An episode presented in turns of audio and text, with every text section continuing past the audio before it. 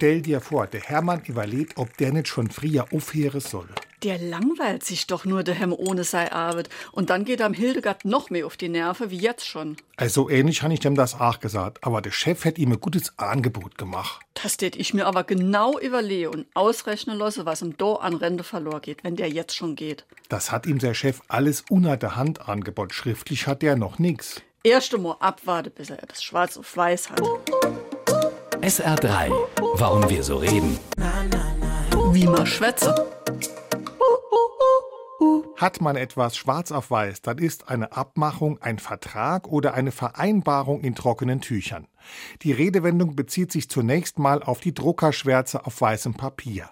Ihren konkreten Ursprung hat sie aber in Goethes Faust. Dort sagt der Schüler, Denn was man schwarz auf weiß besitzt, kann man getrost nach Hause tragen. was schriftlich festgehalten wird, gilt als sicher.